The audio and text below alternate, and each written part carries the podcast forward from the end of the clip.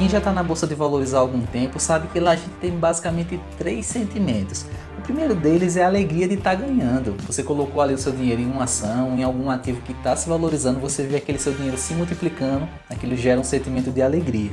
O segundo sentimento é a dor de perder. Investiu em um ativo errado, ou não necessariamente isso, mas ele começou a se desvalorizar, você tem aquele sentimento de perda, do seu dinheiro está se desvalorizando. E o terceiro sentimento é a dor de não estar tá participando. Muita gente fica se lastimando porque não entrou na bolsa ou não investiu em determinado ativo, e aí ele vê a pessoa próxima a ele ganhando dinheiro e parece que essa dor de não estar tá participando ela é maior do que a dor do que se ele tivesse perdido. E muito cuidado nesses momentos porque aqui é onde geralmente acontecem os maiores erros erros nos seus investimentos, seja pela ganância, seja pelo mau gerenciamento do, da sua carteira de investimentos. Seja fiel à sua estratégia de investimentos. E caso você não tenha uma, corra para estudar.